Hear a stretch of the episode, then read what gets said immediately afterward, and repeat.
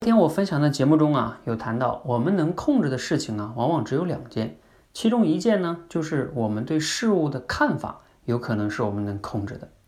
那谈到这个呢，我今天又想到了哈，曾经看到过的一个罗胖分享的段子。他说啊，在美国跟墨西哥的这个边境上啊，因为经常有人在那走私，所以呢，会设置这个边防警卫去检查每一个人过路人的一些行李啊，等等等等的。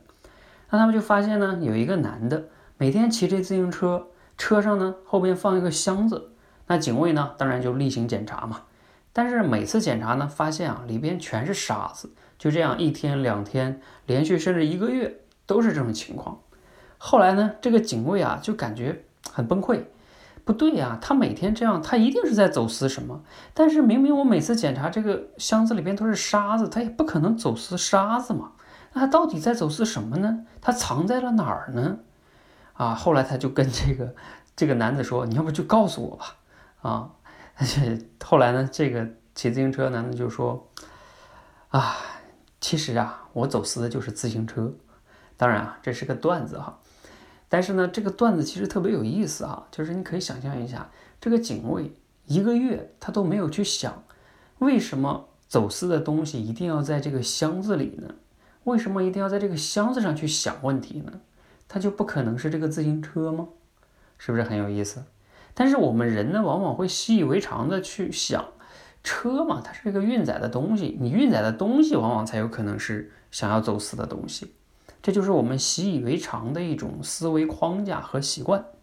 那罗胖有讲到哈，他说锁住我们想象力的呢，往往就不是什么智力因素，就是我们自己的那种习以为常的这种思维框架。如果你不打破它，你往往呢就会被限制住，就往往看不到一些新的东西，也就没有什么创新能力哈。那谈到这个框架，就让我想到，它就像一个，呃，眼镜，又或者说像我们像一个井底之蛙一样，你的井口就那么大，你在井里的时候，你看到的世界就是那么大一片天，是吧？你看不到天那个井口外面的世界，你就以为天空就这么大，但是那个框架其实是束缚了你的。我们能不能换一个框架呢？其实我们每个人脑子里边的那些想法、信念就是我们的框架，比如说。什么有房有车啊，才能找到好的对象啊？有钱有资源才能创业，然后呢，听话认真写作业的孩子才是好孩子。这些信念真的都对吗？这些其实都是一个框架，把我们框住了。这些其实都是可以被质疑的。当然啊，我说的被质疑，不代表就要去完全的否定他们，而是说至少你可以去质疑一下他们，那你有可能就能发现新的可能性。这也是我今天想跟大家分享的哈，就是我们面对一个问题的时候，或者看世界的时候啊，可以经常问自己三个问题：第一个，我在带着哪个框架？第二个，这个框架有问题吗？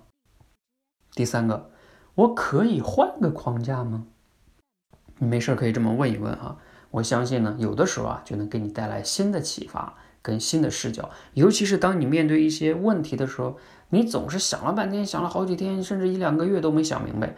也许你这么问一问，就能打破你的思维，让你发现新的可能性。希望今天的分享呢，对你有启发跟帮助。谢谢。